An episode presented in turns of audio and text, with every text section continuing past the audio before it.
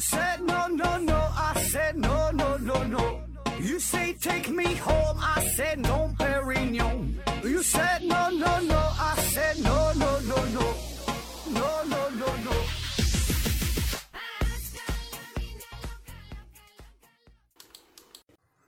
拼命探索，不计后果。欢迎您收听《思考盒子》，咱还是线上硬广啊！这个听节目送奖品，奖品呢，现在一个是大家学公司提供的五大强制台灯，还有一个是大家学公司提供的一份价值五百元的网络学习课程，还有一个呢是质检公司提供的五份尿液检测试纸。欢迎大家积极参与抽奖活动。那今天呢，咱继续这个科幻法则系列哈，呃，今天要聊的叫卡尔达肖夫指数。那这个指数是干啥的？最主要的作用就是用来评价不同文明等级的高低啊。当然，咱们现在连外星人到底有没有都没闹清楚。那你现在又要研究外星人的文明的等级，给他们排个序啊，本身这个事儿就是一个比较脑洞大开的想法。但是啊，我想多数人吧，应该都是倾向于。呃，有外星文明的存在啊，不管是出于情感的层面，还是说基于一些科学上的理性分析啊，我们都会认为是有外星人的，而且呢，还会莫名的就感觉，呃，外星人一定是比咱们厉害啊，毕竟宇宙空间这么大，对吧？宇宙的这个生命啊，这个进化呀，这时间上这么长，那从如此浩瀚的时空角度来说，如果整个宇宙如果只有咱地球人的话，那这这事儿感觉有点不太科学啊。所以呢，我们更愿意相信，在这个宇宙当中啊，呃，存在文明哈，这是一个非常正常的事儿。那之所以人类目前还没有发现外星人，主要呢还是因为咱们本身咱人类的文明等级呃比较低。那毕竟咱现在连太阳系都走不出去啊，更别说是想要去寻找更多的外星生命。所以呢，从这个角度出发哈，就既然说这个宇宙是一个大家庭，有着很多的文明存在。那么呢，就有必要啊，对各种不同的文明进行一个等级的划分啊，有高有低，对吧？档次不一样。那么，在一九六三年，前苏联宇宙学家尼古拉塞维诺维奇啊，卡尔达肖夫，他呢，呃，又翻译成叫卡尔卡尔达舍夫哈，都是一个人。他呢，就是基于一个文明可以掌握和利用的能源的总量啊，这个多少的不同。就提出了一个衡量宇宙文明等级的这么个指数，哈，叫卡尔达肖夫指数。那最开始啊，他只是定义了一二三这三个文明等级，一型呢叫母星文明，二型呢叫做行星系文明，三型呢叫做恒星系文明啊，就这三类。那后来呢，有一些好事者啊，不断的对这个理论加以完善、加以扩充，然后呢，还加上了对空间活动啊等等吧，其他的一些。评价的标准，把原来的这三个等级，呃，拓展到了七个等级啊，还有说是十个等级，呃，十二个等级，还有十二多个等级，就很多不同的版本吧。那这些版本就越往后，这等级越高，说的这个这个事儿就越玄乎啊，这这这比这个科幻小说都热闹。所以呢，我们公司文案组也是收集整理了关于文明等级的这么一些资料啊，算是一个大汇总啊。呃，一起呢把这些东西分享给大家啊，咱各位就是听个热闹，这事儿呢千万就别当真了哈。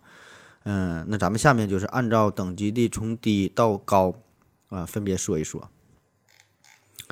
嗯，第一个等级哈，一星文明也叫初级文明，也叫母星文明，也叫行星文明。那这类文明有能力开采和利用所在行星上的所有的资源、所有的能量，以及呢它周边的这个卫星的能源。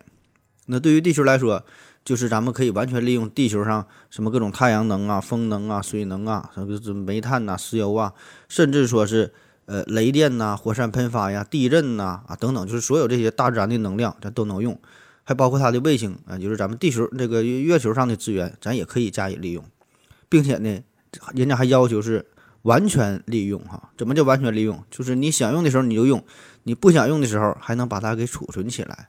那显然这个要求很高啊，咱现在还是做不到啊。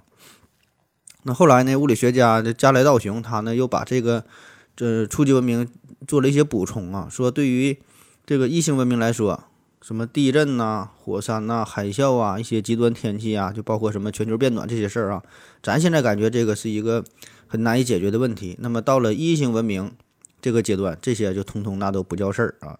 他们可以把自己的行星打造成一个天堂，想整成啥样就整成啥样。只要说这个行星还在，那这个一星文明就可以持续的繁衍生存下去。那简单的说，就是把自己生存的这个星球啊，咱地地球人来说，咱人类来说，就是把这个地球那研究是明明白白啊，一切是尽在掌握之中。呃，知道地球上下内外结构的变化啊，甚至可以随意控制这个行星上发生的这一切。呃，包括什么？以后建造大规模的海洋城市啊，就这海底的世界探索呀，等等都能都能整明白哈。所以说你这个一看哈，咱们现在人类离这个要求差的还是很多啊。那么这个等级的文明，每秒钟能够利用的能量呢，大约是十的十六次瓦到十的十七次瓦啊，这这这么大。这个呢就和地球每秒接收的这个太阳的能量差不多。呃，当然根据实际情况不同，就是不同的。星球对吧？不同的文明，它所属的星球接收的能量也不一样，但是大概都是这个数量级吧，十六、十六到十七是瓦啊，这这这这么个能量。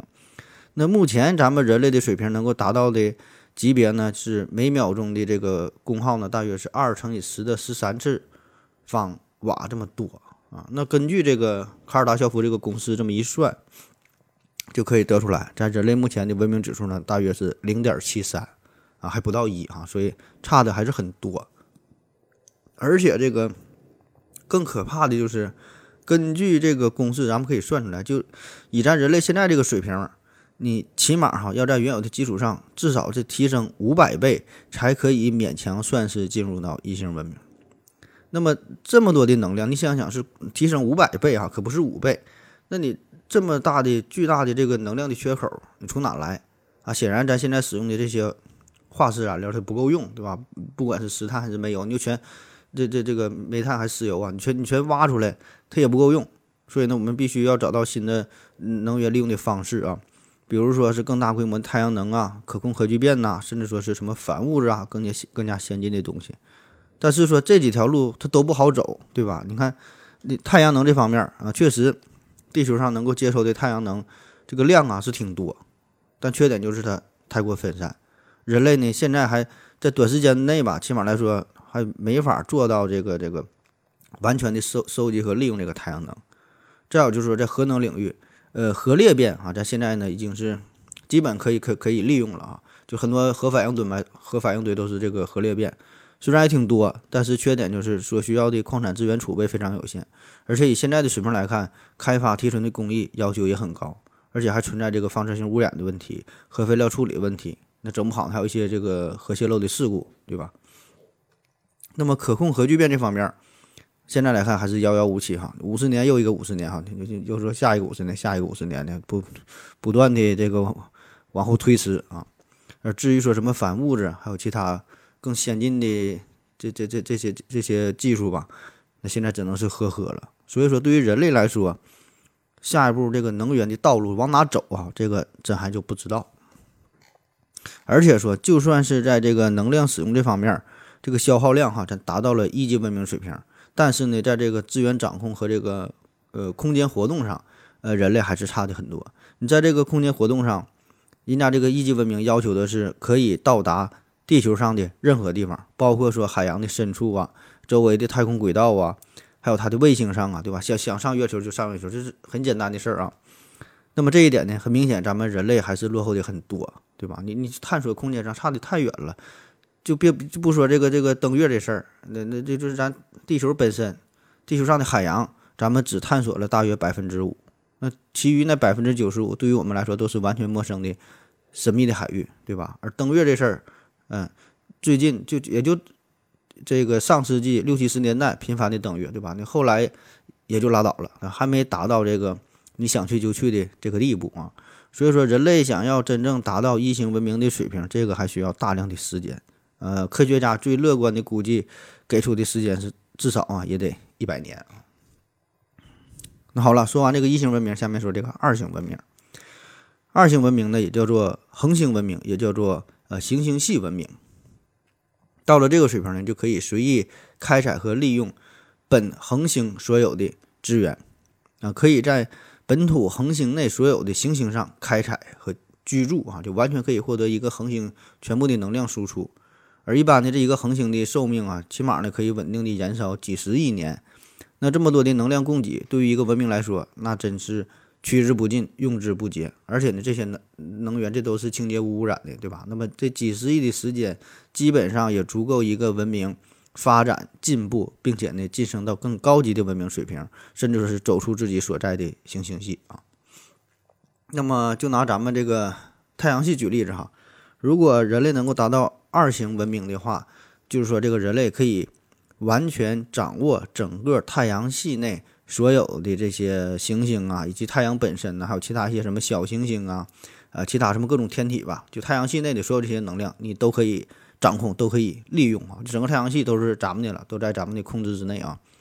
那么到了这个水平，这就完全超乎了我们呃现在的认知水平了，对吧？你你也理解不了。那我们现在咱说利用这个太阳能啊，确实也能利用啊，那感觉呢就跟闹着玩似的啊。搁外边摆个太阳能电极板，然后搁那收集点这个这个太阳能，啊，基本这个利用率是非常低啊。那这里边一个重要的原因就是，毕竟我们离这个太阳的太远了啊。那么在地球上，你能够接收到的太阳辐射，这个能量只相当于太阳它总输出的二十二亿分之一，就是说很小很小的一部分到达了地球上，被我们所利用啊。那么如果能够把这个太阳，每秒钟释放出的这个这个总的能量，你都能够有效收集利用的话，就是一秒钟，这就够整个人类使用二十五万年。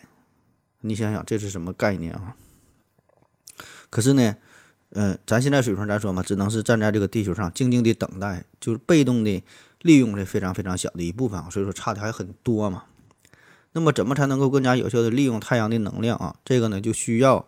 咱靠近太阳，甚至说是钻进太阳的内部去采集啊，吸收太阳的能量啊。当然，这事儿对于咱们来说有点不可不可思议哈，对吧？太阳这么老热，表面温度据说得六千多度，对吧？那里边的温度，反正老热了吧？就是。那咱们现在探测器，你想靠近太阳，稍微离它近点都很困难，你太热了，这给你烧化了。嗯，据说朝鲜最新有一个登陆太阳的计划，就打算晚上去啊，凉快点儿吧。但是晚上去一个缺点就是看不清路啊，所以这个宇航员都得拿着手电筒啊，在这咱祝祝愿他们就可以早日成功。那对于这个二型文明来说，整个这个行星系都在掌控之中嘛。那么这里说的掌控哈，一方面就是说你可以任意的去遨游啊，就像咱就是地球人哈，你你要达到了二二型文明，你就可以随心所欲的在太阳系里边所有的这个行星上进行穿梭，今天到火星。啊，明天到金星啊，愿意飞到哪飞到哪，甚至说到冥王星，都都都可以，对吧？还可以在这上边居住，啊，这才是掌控的概念。同时呢，还能对这些能源进行开发利用，就都在你的掌控之内。这是什么八大行星啊，什么一些小行星，什么矮行星啊，什么什么的，都在你的掌控之掌控之中啊。甚至说可以随意改变行星的位置，改变它的轨道，想把它挪在哪，就就就把它挪挪挪到什么地方去啊。那对于咱们来说，这个这就是完全是一个神一般的存在了啊。那么这个等级的文明，如果还是以咱们太阳系作为参考的话，这个功率呢，太阳的功率大约是每秒三点八六乘以十的二十六次方瓦这个能量。那么一般取个整数啊就是四乘以十的二十六次方。那当初这个卡尔达肖夫呢也是这么定义的哈，这个二型文明就是要达到这个能量是四乘以十的二十六次方。那同样哈，这个数据根据不同的。文明所处的宇宙当中不同的位置，哈，这个能量上下会略略略微有一些变化，但是大概的这个能量级应该都差不多。后来呢，是卡尔萨根哈，呃，用这个公式重新定义了二型文明。那么在卡尔萨根他的这个体系里边，也不用参考什么呃具体星球的数量啊，什么星球多大的规模啊，这些什么鸡毛蒜皮的小事儿，就是只看功率。只看功率的话，哈，二型文明的功率至少要达到就是十乘以二十六次方瓦这这个数量级。啊，其实也就是相当于要求这个文明能够充分利用它所在行星系的能量，哈，就这么简单。那么对于这个二型文明是否真正存在啊，这个也是非常热闹的一个研究的话题。上期节目也说到了哈，有一个东西叫做戴森球啊，这个可以说是我们地球人推测出的二型文明的一个标配啊。如果你达到二型文明，必须得有戴森球啊。当然这是地球人的理解哈。那么这个戴森球是谁发明的啊？是谁提出来的呢？就是戴森呗啊，全名呢叫做弗里曼戴森。这这个戴森不是做吸尘器那个戴森啊。现在这种广告，这个什么女女生用这个烫头的哈，这个他他戴森啊，电器的挺有名。这是另外一个人，这是一个物理学家、数学家，还是一个科幻的作家啊。他是一九五九年，其实他就提出了这个戴森球的设想啊。这老爷子非常长寿，这弗里曼戴森呢是今年年初才永远离开我们哈，享年是九十六岁啊，很能活。那么戴森球是啥呢？就是在一颗恒星周围啊建立起的这么一个众多个球形包裹的结构啊，不是说一个小球，而是很多个小球连在一起，把这个恒星啊给包起来了，像一个大罩子一样，给这个球啊给给给这个恒星啊给包裹起来。那么这样的好处就是离这个恒星非常近嘛，就可以最大最大程度上获取这个恒星的能量啊。但我总感觉它这个设计有点傻乎乎的，但是又说不来哪个地方不对劲儿啊。那么目前的研究确实哈，这科学家通过一些红外空间望远镜啊，发现了有一些类似特征的天体，特别是在上世纪七十年代，天文学家呢进行了一项对全天二十五万个天体的红外巡天调查。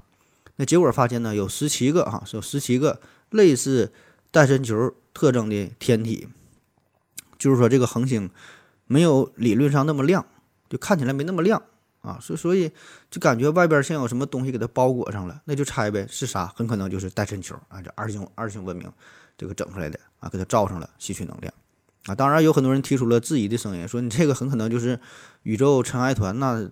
对对它的笼罩，或者是其他什么一些原因，把这个恒星的这个热辐射给给遮挡住了，看起来没有那么亮啊。所以说不不不，并不一定是带身球啊，咋说都有吧。那还有一些间接的证据啊，也是研究这二星文明的。呃，咱也经常在网上看一些小道消息，看一些这个关于宇宙的奇闻异事啊，说这个科学家发现，在咱们太阳附近啊，偶偶尔就会出现一些巨大的不明飞行物啊，有的非常非常大，甚至跟地球大小差不多。然后它还会动，会飞啊，感觉就像外星的宇宙飞船似的。然后科学家就猜测，这就是外星文明靠近太阳啊，就他们来到咱们太阳系，目的呢就是采集太阳的能量啊，靠得很近，直接把这能量就给吸走了啊。所以说这个水平就达到了二级文明哈，直接利用这个这个大规模利用这个这个恒星的能量哈。那么按照咱们目前人类的水平，咱啥时候能到这个二级文明？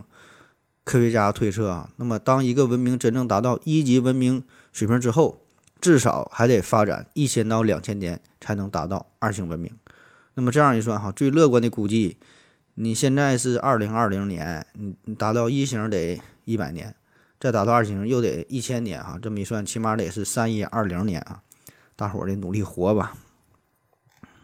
那好了，说完二星，咱再说三三星的。嗯，三星文明也叫做恒星系文明。那到了这个水平，就是可以控制和利用整个星系的能量啊，并且能够洞悉整个星系的所有情况，呃，建立星系联盟，进行这个星际间的交流。那么这个时候，星际旅行啊，可能就会变得非常简单啊，非非常轻松啊，就是你的日常行为一样。那还是拿咱们地球举例子，如果人类到达了三级文明，就可以掌控和利用整个银河系的能量。啊，就范围就更扩大了啊，从太阳系到银河系。那么到了这个水平，咱就可以在太阳在这在这个银河系里边横晃了。当然，这事儿就更难理解，也更难想象了，因为这个银河系哈，这就这这这太大了。那整个银河系，呃，目前的研究起码也是有大约是一千多亿颗恒星，还有其他什么大量的星团呐、星云呐，还有其他什么乱七八糟的东西，反正咱也不知道吧，反正就是大啊。那就算以光速穿越银河系的话呢，至少也是。也得有这个十万十万年的时间啊，因为它直径大约是十万光年嘛啊，具体数据可能还有一些争议啊，反正很大。那么这么大的地方，这么多的东西啊，这么多的资源，所有这些都在你的掌控之中，你就想这玩意儿它得它得多吓人啊。那么卡尔达肖夫当时提出的时候呢，说这个等级的文明呢，需要掌控的能量大约是四乘以十的三十七次方瓦，那空间活动呢要达到整个银河系。啊，当然，不同星系还还是哈这个具体的能量数值会有一些上下有一些波动，有一些变化。后来呢，卡尔萨克呢把这个标准呢，呃，设定为了一乘以十的三十六次瓦这个这个数量级啊，基本呢也就是按照一个恒星系所包含的这个能量来设定的。那么对于银河系来说，咱们恒星的数量大约是千亿级别这个水平啊。那么对于其他恒星系还不太了解啊，但推测来看嘛，基本。差不多哈，平均呢估计得有一百亿到二百亿颗恒星。那到了这个级别，行星的包含的能量基本就可以忽略不计了，对吧？要是对于地球来说，你地球跟人家或者说木星，你跟人家太阳这个能量比，那就忽略不计了，就不用算了。那如果从这个卡尔达肖夫给出的公式来计算的话，你三级文明至少也得掌控一百亿颗恒星的能量啊，才才才能达到三级啊。那稍微再解释一下，就是卡尔达肖夫他这个公式吧，呃，涉及到一个指数的计算，呃，也就是你掌控一百亿颗恒星，这不是三级水平吗？那么你二点九级的水平，呃，比他感觉少了一点嘛，但是掌控的这个掌控恒星量才十亿颗，就是差了十倍。二点八级的水平呢，你再掌控一亿颗，就又差十倍啊，就是等级差零点一，但实际掌控的这个能量是差十倍的。那么卡尔达肖夫指数看起来可能只差零点几哈，感觉差不多。那实际的文明水平那差的那就是云泥之别啊。当然，由于咱们这个自身科技水平的限制，目前呢咱还没有发现三级文明的存在啊。你发现了，你可能也看不懂啊，这玩意儿都是都是瞎猜，对吧？因为这种文明它存在的方式已经是大大超乎超出了咱人类所有的想象的能力啊，甚至说会违背咱们已知的物理的法则。呃，咱们现在猜的什么什么虫洞啊，什么空间通道啊，什么曲率引擎啊。在他们看来都是是 so easy 的事儿哈，甚至说可以打破既有的宇宙宇宙规则。那么他们呢就已经达到了这个维度的巅峰，能够开启时空穿梭，进行星际旅行，能够理解什么黑洞啊，甚至说掌掌控这个多维的空间，利用虫洞进行远距离的星际旅行啊。那么对于他们来说，也可以达到直接汲取恒星能量进行补给的水平。那么由于突破了。距离上的限制，那么对于宇宙的了解也是进入到了一个呃全新的阶段。而对于这种文明自身来说，呃，他们呢也就可以直接修改和开发底层的 DNA，实现对机体的强化，甚至说是永生。那么另一方面呢，由于这个维度上对维度上的一个深刻的这个认知，那么呢，他们对于能量的消耗啊也是很大的啊，因为需要进行空间旅行等等吧这些。那么对宇宙当中稀缺资源的需求量呢也会急剧上升。啊，别看他们很牛逼，需要的能量也会更大，对吧？所以说，这个三星文明会产生对外掠夺的野心，就是为了争夺能源。那么，文明的冲突呢，也是在所难免啊。当然，这种冲突也是完全超出我们的理解。他们这个战争哈，咱也看不懂啊。就像《三体》当中用这什么二向箔哈，随随便便把这个银河系，呃，就就直接给你干废了。这这咱也看不明白这是咋回事儿啊。那虽然这个三星文明呢，已经是具备了空间跳跃的能力，但是由于这个跳跃距离。越远所需要的能量越高嘛，所以这个三级文明的能源开发能力也限制了他们，只能在本星系进行空间跳跃，还没有能力达到更远的地方。如果还是用地球来类比一类比的话，就是说，你虽然到了这个三星文明，但是呢，你也是逃离不了银河系哈，只能在这个银河系里边蹦跶。那么这个城市制造出来的人工虫洞可能还比较小啊，甚至说是瞬间就会关闭。所以呢。在这个尺度上来说呢，他们还是受到了很大的约束啊。那么以上的这个就是卡尔达肖夫啊最开始提出的这个三类文明的等级哈，就一二三啊，这个基本还是比较好理解。就是说从地球啊到了太阳系，再到银河系，对吧？一点点的扩大。那虽然在具体细节上，嗯，是完全超乎了咱们人类的想象，超出人类的认知啊，在咱们这个水平跟人差的太多太多。但是说他这个大体的思路还是。比较好理解的啊，好了，咱先咱先休息一会儿啊。我要跟正南去尿尿，你要不要一起去啊？我也要去。哎，风姐，我要跟正南、阿呆一起去尿尿，你要不要一起去啊？好了，喝了口水回来，咱们继续聊。那刚才说的这些哈，咱就是。一开始，这个卡尔达肖夫提出的大致的设想，把这个宇宙文明分为了三级嘛，啊，从地球到太阳系，再到银河系，那文明能够利用的能量越来越大，迈出的步子也越来越大。那在此之后，呃，很多很多人哈，有这个加莱道雄啊、卡尔萨根啊等等一大批科学家呀、科幻作家呀、理论物理学家等等吧，又把这个卡尔达肖夫的等级不断的进行拓展，呃，出现了很多的版本啊，有七级的、十级的、十二级的、三十多级的各种各样嘛。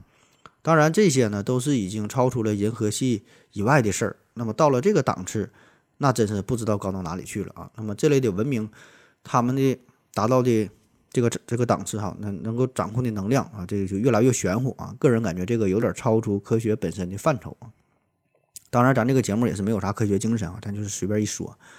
那么接下来呢，我就是选取了这个比较公认的七个等级的版本，咱接着往下聊啊。呃，下面说这个第四级文明啊，叫核系文明，也叫宇宙文明，也叫做猎星系文明。这个呢，就是相当于掌控了多个银河系。那刚才说了，三星文明你还是在银河系以内蹦的啊，四星文明就跳出来银河系。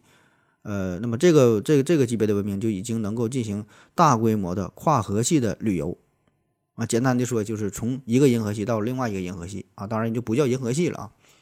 那么这个这个档次，你就可以到达宇宙当中任何你想去的地方，整个宇宙都不够它浪的了，甚至呢还能够进行更高维度的探索。那么时间也许在他们手中呢，就会成为一个可以控制的武器。那据推测，呃，他们也应该是摆脱了这种肉体形式的存在啊，有可能是一种思维的形式，也可能是一段代码啊，一段信息啊，这个咱就闹不清楚了。那么到了这个档次，就可以开发和利用整个宇宙的能量了。就是能把宇宙当中的每一颗恒星的能量都纳为所用，并且呢还要努力的去寻找拥有更大能量的东西，因为你常规这些恒星已经是满足不了他们文明发展的这个这个需求了，所以呢他们很可能就会利用什么暗物质啊、暗能量啊、什么黑洞啊、什么超新星爆炸啊这这这些东西。那超新星爆炸这个咱现在以咱现在为这个人类探索的水平知道，这个能量很大，就是恒星演化到末期就快要死了嘛，这这个临终之前最后的挣扎。回光返照一下，就瞬间发出的能量远远超过这颗恒星在生前核聚变所产生的所有能量的总和。啊，据说这二零一五年曾经发现一颗距离地球三十八亿光年的有一个超新星，它就爆发了。那么它所发出的呃最高的光度比这个太阳要强五千七百亿倍。啊，这个就整个银河系啊上千亿颗恒星总光度加一起。还不及人家的二十分之一啊！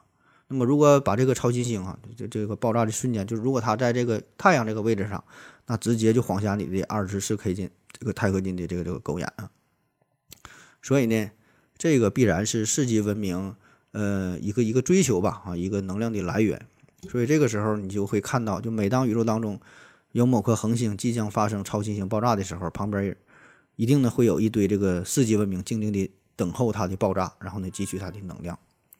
那虽然这个四级文明很牛逼，那他们已经可以随时跳跃到宇宙当中的每个角落，但是呢，他们仍然会受到一些无法逾越的屏障的限制啊，也就是可视宇宙啊，或者叫可见宇宙、可观测宇宙啊、已知宇宙啊，就是都都是这个说法。就咱们现在说的宇宙，通常就是指的是可观测宇宙，就是咱们人类观测宇宙的这个范围，它是有限的啊。那么对于四级文明来说，他们还是无法突破这个限制，就他们只能在这个直径大约九百三十亿光年的宇宙之内活动。到了宇宙的边缘，他会发现，呃，穿越不了这个边界啊。这个就感觉是像有一只这个蚊子哈，它是被关进了一个气球里边，在这个气球里边随便飞，然后这个气球呢不断的吹，不断的膨胀啊。宇宙也是如此，但是呢，这个蚊子永远逃脱不了这个气球。那么对于这个四星文明来说，也是它可以，呃，在这个宇宙宇宙之间，宇宇宙内部，利用虫洞啊等什么一些方式进行穿越啊，只能在宇宙内部折腾啊，逃逃不出这个宇宙啊。那么极少数的四级文明能够突破自身的限制，进一步的发展到了五级文明啊。那五级文明啥样？五级文明也叫做多维空间文明，也叫做无实体文明，也叫做多重宇宙文明。他们呢能够利用多重宇宙的能量。可以突破可视宇宙的空间限制，穿梭于多元宇宙之间。那他们的这个物质文明已经发展到了极致，开始走向更深层次的精神层面的进化啊，不再局限于具体的存在的形式，而是要建造巨大的意识网络，让每个人的意识都能在这个网络里边分享。这听着有点不太像人话了啊！放心哈，接下来这这个几个等级越说越不像人话啊。这个五行文明。他们能够在多元宇宙当中随意的穿行嘛，而且不受限制，也不会直接干涉智慧文明之间发生的冲突啊。就是人档次太高，根本就不鸟你。那到了这个水平，就是只有你想不到，没有他们做不到。他们可以操控一切。那在他们的眼中，宇宙的法则都是由他们来制定的。那对于能源的利用啊，这个时候这个超新星爆炸所产生的能量也无法满足他们的需求了。他们不会不在这个被动的等待自然产生能量。转而呢是主动的控制行星的衰亡啊，让你太阳死，你太阳就死；让你爆炸，你就爆炸啊，然后就可以提取提取它的这个这个能量。那为了获取更多的能量哈，呃，他们利用黑洞啊，也是家常便饭的事儿。那宇宙当中大部分的星系，包括我们银河系中间，都隐藏着超大质量的黑黑洞嘛。这很黑洞其实是很多很多哈，但是呢，我们很难去探索。但是对于五星文明来说，随便找个黑洞，随便利用一下，都是很简单的事儿啊。还有什么中子星啊，黑洞的合合并呐啊，甚至说是正反物质间灭吧，等等等等，这些都是五星文明的一个能量来源。那由于他们已经可以在多维空间当中生存，并且掌握了多维空间的奥秘，呃，已经可以利用多维空间创造出自己文明所发展的资源。所以这个时候呢，他们基本就已经摆脱了战争这种低级的文明模式啊。到了五级文明就不打架了啊，反而呢会成为宇宙的和平使者，甚至会促成低等级文明发展的一个幕后的推手啊。可能说在咱们人类文明背后就隐藏着这样的高等的文明，只是咱们不知道啊。在咱们的心中，在咱们神话当中，会有很多的神存在，可能这些神呐，就是五级文明哈，在背后默默地保护着我们。那到了这个五级文明，也终于可以超越光速啊！不但可以超越光速，还可以超越宇宙本身膨胀的速度，也就是可以突破啊宇宙的这个这个限制，到了宇宙的外边哈。总有这听友问嘛，说宇宙外边啥样哈？这玩意儿咱死咱也不知道啥样。对吧？毕竟咱是谁谁也谁也没到过宇宙外边。那么到了五级文明，你就可以就可以回答这个问题了啊，可以跳到宇宙的外边。那么同时超越光速之后呢，也可以让这个时间呢开始倒流啊，能够看到过去啊。那么对于他们来说，所有这些事情发展就像是看电影一样啊，想看过去直接按个钮啊，这就能看到了。下一级下一级别哈，六六级文明啊，也叫做创神文明。也叫做平行宇宙文明啊，也叫做维度文明，叫创神文明，不叫神创文明啊。为啥叫创神文明？因为他们能够创造出神啊。这个越说越说越越越越越神奇，越玄幻了啊。这是少量的五级文明哈，继续发展，突破瓶颈之后，到达这个六星文明。那么到了这个水平，这才是真正意义上的大统一。他们不仅仅是局限于开发能量、利用能量，甚至可以任意的操纵时间、操纵空间、创造宇宙。那么，对于六级文明来说，咱们的这个可视宇宙哈，咱觉得这是无边无际的。那么，对于他来说，可能只是平行宇宙当中海洋当中的一滴水、一个细菌啊，非常非常微小了。那么，此时这个空间和时间也都不再是他们的障碍，他们可以进行。跨宇宙间的穿梭，能够适应不同宇宙之间任何环境、任何的维度，以任何方式所存在。他们可以同时看到处于不同平行宇宙当中的无数个自己，也可以看到自己的过去和未来。那么用四个字形容就是无所不能啊！他们本身就是宇宙的规则哈，就宇宙当中所有的东西对于他来说都不再是秘密。他们也知道宇宙因何而起源，依靠什么去运转，万物的来源是什么啊？最终，呃，走向是如何啊？都在他们的掌控之中，他们已经突破宇宙边界所有的束缚，穿梭在无数个平行宇宙当中。那么这个时候，这这这说说的就有点更像神话了啊。那么六级文明哈，他们最大的爱好可能就是创造生命，创造出其他文明啊。比如说咱们人类可能就是待着没事儿哈，他们呃把某颗行星转移到了某颗恒星当恒星附近适宜居住的这个地带，然后产生大气和水啊。然后又诞生了生命啊，并且呢进行一定的干预和保护。呃，对于六级文明来说，这个创造生命其实不是什么难事儿，可能比咱们种树都简单。那么在创造生命的过程当中，哈，就是让着文明不断的发展嘛，他们还会派遣五级文明或者是更低的文明，呃，去成为这个文明的领导者，啊，教会他们一些生存的技能，啊，让这个文明不断的繁衍下去。啊，就像咱们神话当中的什么伏羲呀、女娲呀，西化这西方神话当中的什么耶稣啊。呃，印度神话的什么梵天呐、湿婆呀，对吧？就像这这这些神一样。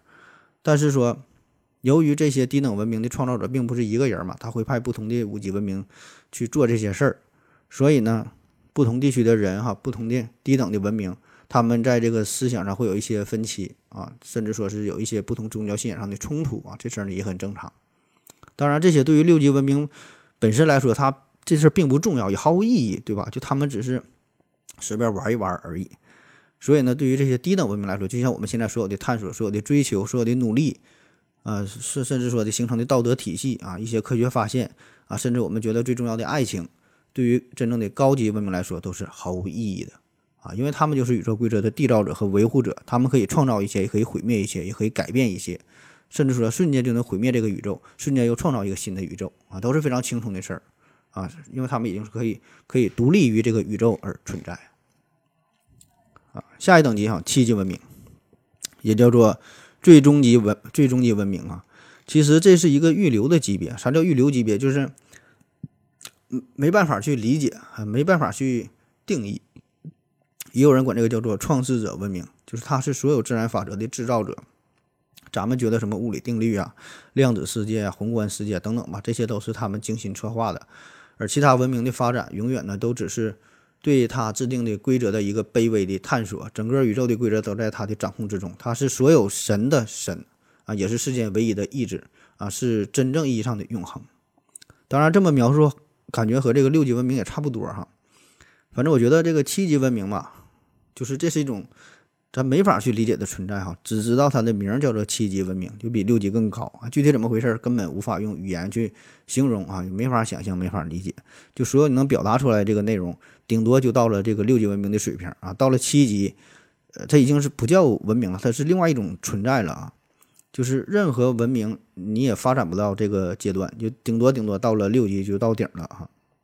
就六级文明也没法变成七级文明，所以呢，这是一个预留的。级别啊，放这会儿这么一一个一个位置啊，一个空缺。那好了哈，以上这就是卡尔拉肖夫呃指数这个一个七级文明哈，七级文明等级的一个分类方式啊，还有其他的这个分类方式，有十级的、十二级等等啊，就不说了。呃，大概的思路都差不多啊。那么这些东西基本的也都是很多都是一个猜测啊，天马行空的一个想法。那么真实的情况呢，谁也不知道咋回事儿啊。而这个卡尔达肖夫指数，其实对于咱们现实的生活来说呢，似乎呢没有什么太重要的意义，对吧？毕竟现在连外星人有没有咱也不知道。嗯，但是说这个这这个卡尔达肖夫指数这个事儿吧，文明的登分分级这个事儿，嗯，给很多的科幻小说啊、一些影视作品，呃，带来了好处，对吧？这一个很好的科幻的素材啊，咱们无聊的时候随便去想一想，哎，感觉呢也是挺有意思的啊。好了，咱再休息一会儿。我要跟正南去尿尿。你要不要一起去啊？我也要去。哎，风心，我要跟正南、阿呆一起去尿尿，你要不要一起去啊？好了，尿过尿回来，咱们继续聊啊。那对于宇宙文明等级的划分，其实呢还有很多种的方式啊。毕竟你想要客观的衡量一个文明水平的高低，一定是会涉及到很多的方面。比如说哈，对于这个。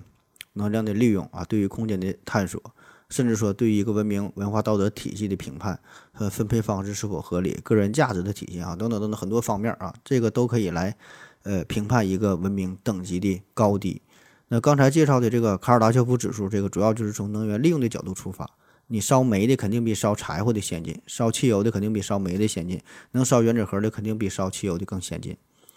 那么以此类推，哈，对于能源利用的种类越丰富，利用能源的效率效率越高，文明的等级肯定也越高啊。但是说也有不少人提出了一些反对的看法，感觉吧，这个思路就像是你能控制整个森林的这个香蕉，这个猩猩部落哈是一型文明的猩猩啊，你能控制整个大陆这么多的这个香蕉，这个猩猩部落是二型文明的猩猩，能控制整个星球的香蕉，这个猩猩部落就是三型文明的香蕉。就是确实，你能控制的香蕉越多，你越牛逼，等级越高。但是呢，对于一个文明来说，发展到一定程度之后，可能不再考虑香蕉的问题，也就是不再考虑能源本身的问题，而是有着其他更高层次的追求，对吧？那么，如果有外星文明存在的话，人家发展到一个程度一一定一定程度之后，可能就不再纠结于能能源这个问题了啊，这个事儿本身它就已经不是问题了。他已经开始追求别的了，具具体追求啥呢？咱也不知道。嗯，那下面咱再从其他其他几个思路吧，其他几个不同的思路，对这个文明等级进行划分一下啊，都挺好玩的啊。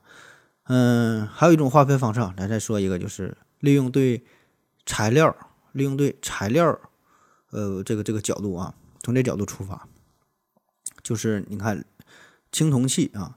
你能利用青铜器啊，这个就比石器先进，对吧？石器时代、青铜器时代，对吧？那么再到了能炼钢啊，你炼钢那就比用铁就牛逼，对吧？再到这个能制造合金，对吧？这就是一个文明的发展。那么以此类推，到了复合材料、纳米材料，越高级的这个文明就会制造出更高级的材料啊，利用的材料越越多，材料的性质也就越好。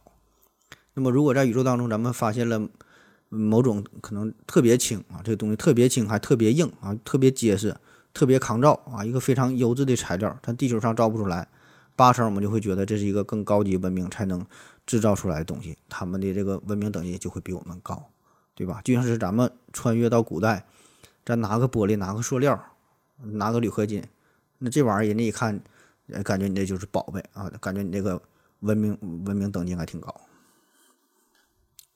下一个角度呢，就是对于宏观上的探索。那很久很久以前呢，我们认为这个地球啊是宇宙的中心，再后来呢，发现太阳才是宇宙的中心，再后来发现那个，太阳也不是中心，太阳只是茫茫宇宙当中一颗非常平凡的恒星。那随着科技的进步，文明越是高级，对于宇宙的探索呢也会越深入，对吧？这个就是宏观方面啊，这个和卡尔达肖夫指数刚才说的这个有一些相近的地方哈，就是。你看看你能探索多远，然后你能迈出多远，能走多远，对吧？就是这个活动的空间。那原始社会，呃，都是生活在一个个孤立的小村庄，大伙儿呢没有什么联系。对于一个人来说，他一辈子可能都是生活在方圆几十公里的范围以内。那到了奴隶社会，村庄和村庄之间呢开始有一些直线的联系，啊，个人的活动的范围也开始扩大。那再到了这个封建社会，就有了点线结合，甚至形成面儿啊这种联系。那么一个人活动的范围呢，可以达到几百，甚至说是上千公里。那么再到工业革命，那整个世界呢开始逐渐的融成融融合成为一个一个一个整体啊，叫叫地球村嘛。那么你买一张机票啊，甚至就可以现在就可以进行这个跨洲际的旅行。那少数人可以突破地球的障碍啊，到达了太空当中，活动的范围明显增大。那再到了这个信息革命，那现在的社会啊，已经变成了海陆空，甚至和太空。啊，还有虚拟世界相结合的，形成了一个立体空间的这么结构。我们也不再需要自己的肉体进行真正的旅行，对吧？利用这个互联网，这虚拟的网络哈，你可以看得更远，可以听得更远。那么，在更高级的文明呢，必然的就是研究如何突破多维空间的屏障那么，就目前来说，我们现在人类还只能是在地球上折腾，对吧？那么，在可预见的未来，我们一定是要。探索月球，探索火星，在上边建立永久居住的基地。嗯，在在遥更遥远的未来，就是我们要开发整个太阳系，对吧？那么再以后呢，人类可能要和其他的文明结成联盟啊，然后殖民太阳系，甚甚至说是走出太阳系，对吧？疆域呢是不断的扩大，啊，也是占用更多的资源。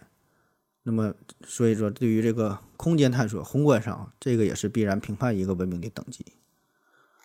那么下一方面呢，就是对于微观的探索啊，微观的探索，这基本就是物理学发展的一个历史。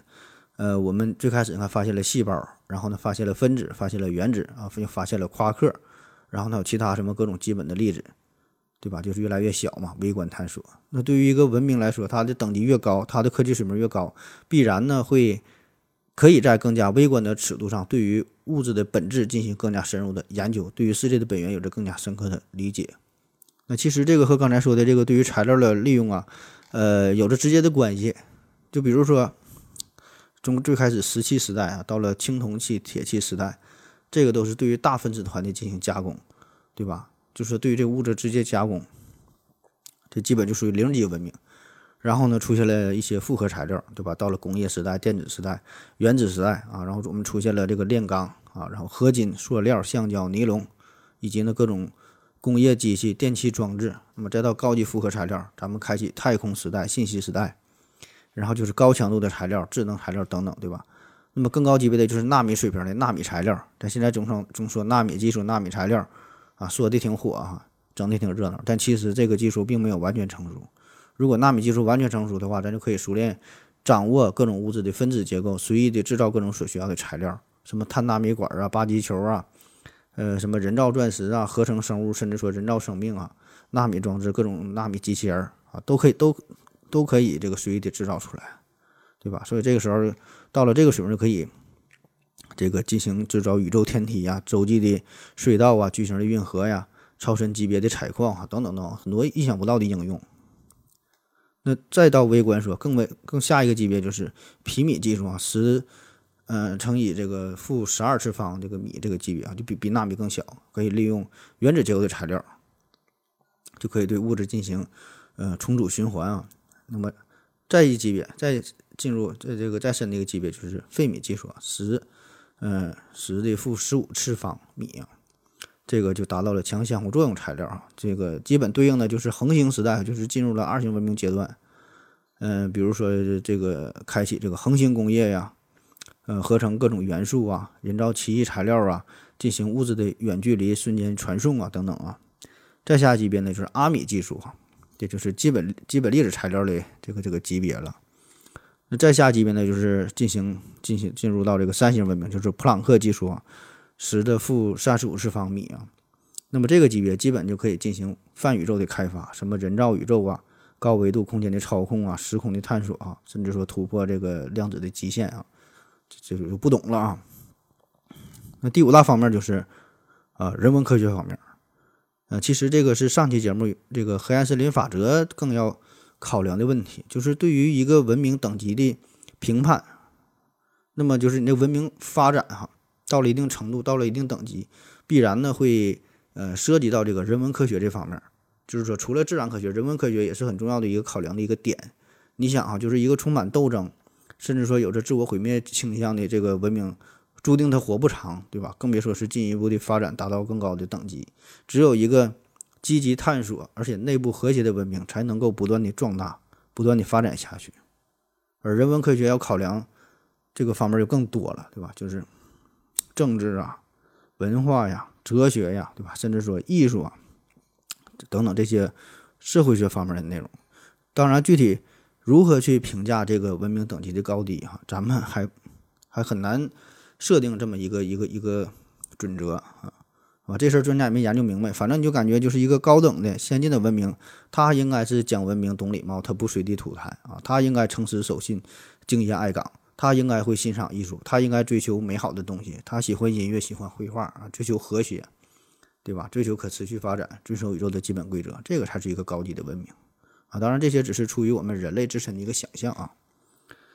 嗯，那好了哈，今天的节目基本就是这样了。在节目的最后啊，我在收集整理资料的时候呢，在网上看到了一个对于文明等级的划分一个材料啊，它是分为了十级，呃，我觉得挺好的哈。这个我就直接念给大家听了，这在网上一找就能找得到，不知道是否算侵权呢？嗯，十集，第一集呢是农耕文明，就是从原始生命到第一个爬下树的猴子，每个文明都是，呃，从自给自足开始组成一个有序的社会，实现社会分工，产生了自己的民族和文化。那么这个是文明的起始点啊，农耕文明。那么这种文明的攻击方式呢，就是拳头和冷兵器啊，还有智谋。最后的结果呢，无非就是谁打赢了谁就是老大。嗯，第二级呢是工业文明，就是靠老天爷吃饭的农耕文明，几千年啊都没有发生什么巨大的变化，直到呢有人意识到自己的生产力不足，从而呢引发了工业革命，生产力大幅度的提升，并且能够制造出更加坚固的热兵器，从此呢更高效率的战争呢呃开始了。那么这种方式啊，这种文明进攻的方式呢，就是火枪火炮、坚甲利船和智谋，产生的结果呢就是呃殖民啊，还有这个各地赔款啊。第三呢是信息文明，进入到高速信息化的时代，人们获取资源的能力更加的丰富。那此刻呢，我们就是呃正处在这个文明的等级上，各个国家呢都在进行信息化、人工智能和太空探索的竞争。那么在未来呢，随着技术更发达，谁能掌控更多的，谁就能掌控更多的主动权。那么这种文明的进攻方式呢，就是比敌人掌握更多的信息，从而呢快速消灭对手。呃，局部的热武器的战争啊，呃，核威慑呀。最严重的结果呢，就是整体人类的灭亡啊！但是对于地球本身来说是没有什么影响。第四级呢是完全体文明啊，这就是进入脑洞大开的时间了。那毕竟咱也不知道是啥样啊。那么进入到这个文明呢，科技已经高度的发达，呃，进入到了理想的共产乌托邦社会，人们呢已经从体力劳动中完全摆脱出来，进入到全面探索宇宙和丰富的社会思潮阶段。呃，我感觉这就是咱们现在一直在倡倡导的、倡导的叫人类共同体啊，然后人类命运共同体，就是把整个人类咱这个文明看作是一个集体、一个整体啊，因为我们毕竟都是生活在这个蓝色星球上的生物啊，大家是相亲相爱的一家人，所以呢，我们要团结起来，一致对外，所有这个地球上内部的这个战争啊、杀戮啊，都是毫无意义，对吧？你想一想，这么遥远的宇宙啊，人类的斗争真是毫无意义哈！你还争什么争，斗什么斗，对吧？我们要做到的是技术的共享、资源的共享，然后呢，互相帮助，一起驶向星辰大海。那么这个文明的进攻方式就是使用较为成熟的能量武器、光线武器，能够进行初步的太空打击，能够使用巨大当量的氢弹和建造初步的小区级别的太空飞船进行宇宙探索。最后的结果呢，就是比这个核武器时代这个威力更大啊，能够毁灭大部分的生物，但是呢，还是毁灭不了地球。第五级呢是初级太空文明。那么到了这个时候呢，可控核聚变呢就被开发出来了，人类呢终于可以进行远距离的太空探索。那附近的行星都有了我们的殖民地，太空军备竞争充斥着各个国家，高级人工智能已经取代了大部分的人类工作，人们的主要的生存的目的哈就是探索和思考。那么这种文明的进攻方式就是智能机器人儿啊取代了人类的战争，太空光速武器呀、高能粒子射线武器呀、什么电磁炮啊、初级能量护罩啊，能够建造县级的太空飞船就更大了哈。那么这个威力呢，能够把大陆板块炸成一块一块的，但是地球呢还能存在啊。第六级呢是跨恒星文明，太阳呢已经是完全为我所用哈，带神球已经形成了啊，我们有了取之不尽、用之不竭的资源，已经不再为资源而发愁，不再为资源而战争。这个时候，人类的目标，这就是真正的星辰大海啊，去探索更加神秘啊、更加危险的外星系。那么这时候发生的战争呢，很可能就是与外星文明之间的碰撞了。那么这种文明的进攻方式呢，就是超级能量巨炮、反物质武器、重力武器、高级能量护罩啊，等等等等吧。呃，能进行三层光速的太空飞行，能够建造城市级别的飞船，最大的威力呢，能够使呃所有的资源哈一这个一起利用的时候，能够把这个一颗星球给摧毁。第七级呢是征服者文明。那么，经过了长足的发展和数万年的太空探索，人类的足迹已经遍布了整个银河系。基因技术呢也是非常的成熟，人们呢不再需要进行常年的冷冻去呃进行这个太空航行。那身体呢已经是发应发生了变异和强化，无比的耐造啊，寿命也是大大的延长。最大的乐趣就是巡视自己殖民的各个星球，并且防御随时可能到来的其他文明的进攻。那么这种文明的这个进攻方式呢，就是掌握了这个呃。快子技术，还有这个负物质啊，负能量，呃，近光速的飞行，这个恒星恒星级的呃光力大炮能够直接摧毁一个星系，建造国家级别的飞船，并且出现清道夫职业，用以清理宇宙当中出现威胁的文明。第八级呢是规则文明哈，呃，暗物质啊、量子科技啊、引力波啊、元素粒子啊等一切的宇宙规则都已经在都已经。掌握在手中，人类已经脱离了肉体的束缚，进入到了永生的阶段。意识呢，可以随时上传和下载。强大的宇宙射线、黑洞引力、超新星爆爆发等等恐怖的宇宙现象，已经威胁不了人类的生存。此时，我们将探索宇宙的真正的本源。那么，这种文明的进攻方式就是免疫一切物理攻击的能量护罩，呃，曲率光速飞行，建造恒星级的战舰，降维武器，切割空间，空间星帽等等哈。这种呢，能让所到的地方寸草不生，拥有摧毁星系的能力。啊，九级文明哈，维度文明。那么此时呢，已经掌握了跨越维度的能力，降维打击和改变规则的武器都不能对高维度的生命生效。就算不小心强行降维，也能跨越不同的维度，穿越到其他的平行空间继续生存。此时的生物已经不再能不再称之为人类，而是接近神一样的存在。那么这种文明的攻击呢是？